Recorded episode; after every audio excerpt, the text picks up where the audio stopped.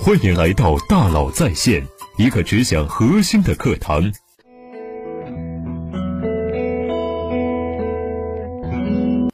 你好，欢迎来到大佬在线。有朋友问我呀，创业公司如何才能挣到更多的钱？我说，想要挣到更多的钱，首先你要知道，作为一家企业，到底能够挣到哪些钱？一家企业能挣到的钱通常有四种：第一，今天的钱；第二，昨天的钱；第三，明天的钱；第四，后天的钱。我们一个一个来说。今天的钱是最直接的钱，就是你把自己的产品卖给客户所能挣到的钱。在公司里，市场和销售部门负责挣今天的钱，对应到具体的岗位就是销售。销售要懂客户，懂客户的需求。如果客户是企业，还要懂客户的决策流程；销售要懂自己的产品。但如果是高科技企业，比如你研发芯片，一般销售团队还要配一个技术专家，负责向甲方解释专业的技术问题。想要挣到今天的钱，就要不断的思考和训练，如何一眼洞察用户的需求，卖出产品；如何经过艰苦卓越的谈判，最终成单；如何抢占人人觊觎的市场。开疆拓土，强大的销售能保证挣到今天的钱。阿里的地推铁军是这样培训销售的：六点起床，七点晨会，七点半出门，每天八次陌生拜访，晚上八点回来开总结会，十点熄灯，然后连续三个月。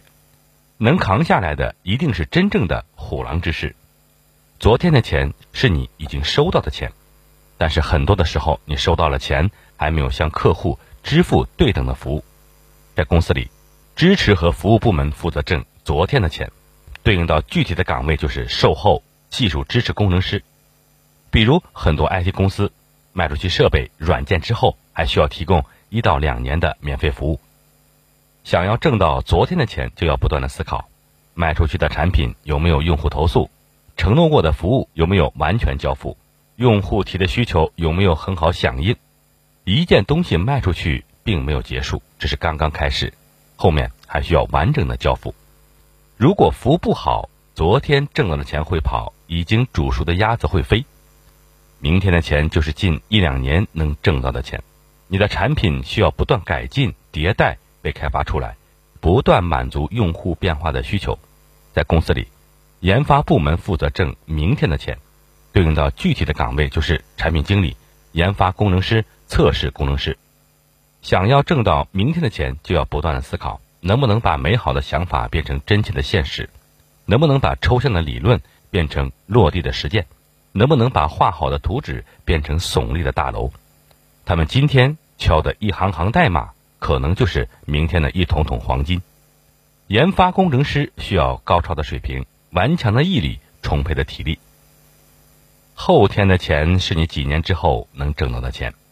几年之后的市场环境可能跟今天大不一样，所以提前就要做好准备，始终具备领先于别人的技术能力。华为提前十年研发五 G 技术，就是为了挣后天的钱。在公司里，研究部门负责挣后天的钱，对应到具体的岗位就是科学家。科学家比工程师又往深处走了一步，他们做的事情都是基础研究，比如说，一滴水滴进池塘。波纹会以什么样的规律去扩散？这滴水引起的波纹会扩散多久？如果加了一个干扰项进去，那么波纹扩散会有怎样的改变？是不是匪夷所思？是的，但是他们就整天研究这些问题。科学家的脑海里是我们无法想象的世界。科学家们研究的都是最基础的数学、物理学。为什么呢？科学家研究的这些问题，也许不直接创造任何实际产品，但是这些理论和技术是对世界规律性的理解，也是对最底层事物的颠覆。你也不知道哪天这些理论就改变了世界。一个基础技术的进步，可能会带动未来十年甚至二十年的变革。比如说互联网，比如说五 G。人类历史上有个著名的企业实验室——贝尔实验室，它在二十世纪。创造出无数令人惊讶的突破，比如说传真、有声电影、大规模集成电路、移动电话用的蜂窝网络，甚至 C 语言。在今天的二十一世纪，微软在全球有四个实验室，华为也有自己著名的“二零一二”实验室，他们都是要通过科技创新，更好的去挣到后天的钱。我们回到一开始的问题：创业公司如何才能挣到更多的钱？创业公司想活下去，最基本的，你要能够挣到今天和昨天的钱，卖出去产品，服务好客户，做好售后和交付。想要挣到更多的钱，那么你至少要能挣到明天的钱。黄旭老师分享过一个案例，他曾经投了一家跨境电商公司，叫安克。有一次在投资年会的论坛上，黄旭老师作为主持人和四家公司的 CEO 进行互动。其中一个话题就是聊聊他们人均营业收入，即公司全年营收除以员工总人数。其他三家公司的人均介于三十万到五十万之间，而安克能做到人均三百八十万，非常夸张。黄旭老师就问这家公司的创始人：“你们怎么这么厉害？是怎么做到的？”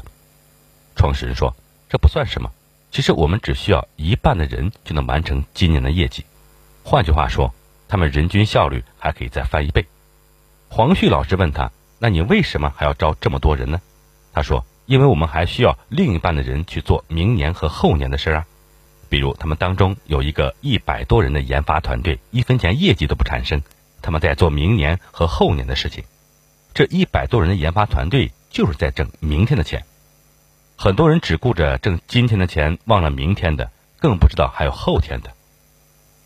我之前参加了一次腾讯的大会。”访谈了几家私域流量做得很好的企业，宝龙集团一家商业地产公司。宝龙集团的联席总裁陈德利说呀，疫情期间在微信小程序做直播带货，当线下零售受到重创，大家都坐在沙发里见证历史的情况下呢，宝龙的直播销量居然达到了线下实体商业平常的七倍。我听完以后非常感兴趣，连忙问：哦，你们是怎么做到的？陈德利说呀，这是因为啊，他们在过去两到三年一直在运营自己的 APP，勤勤恳恳地把线下用户迁移到了 APP 里，大概有百万以上的规模吧。突然遇到了疫情，宝龙集团把这个巨大的用户中台开放给了微信小程序，所以一下子吸引了很多用户。我听完呢，略微有点失望。原来不是在疫情期间用点金之手扭转乾坤。原来只是两到三年勤奋耕耘的自然结果。再比如泸州老窖，一家著名的白酒企业，泸州老窖的 CIO 苏王辉说呀，他们疫情期间发展的也很好，因为实施了会员制，因为和用户之间建立了更短的链接，触达率、复购率、连带率都有很大的提升。怎么做到的？苏王辉说呀，因为他们几年前呢就开始推进了一物一码的建设，瓶、箱、盒、盖。以及物流五码关联，除了解决渠道串货问题呢，产品溯源问题，还用各种活动激发了用户扫码加入会员。现在这个会员数呢，已经是庞大的数字了。他们在疫情期间很好的使用了会员体系这个资产而已。这也不是一下子获得爆发式增长的故事，只是提前很长时间去做好了铺垫。他们的增长不是在疫情期间做了什么，而是在疫情之前的好几年做对了什么。他们不仅要着眼于昨天和今天的钱，还一直在为明天的钱做准备。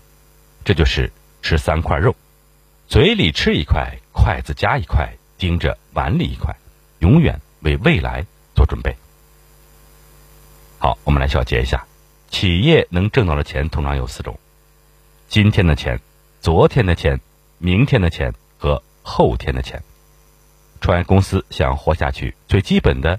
就是要能够挣到今天和昨天的钱，想活得很好，那么你至少要能挣到明天的钱；想要基业长青，那么你还要能挣到后天的钱。你挣到了哪几种？好，感谢您的收听，咱们明天见。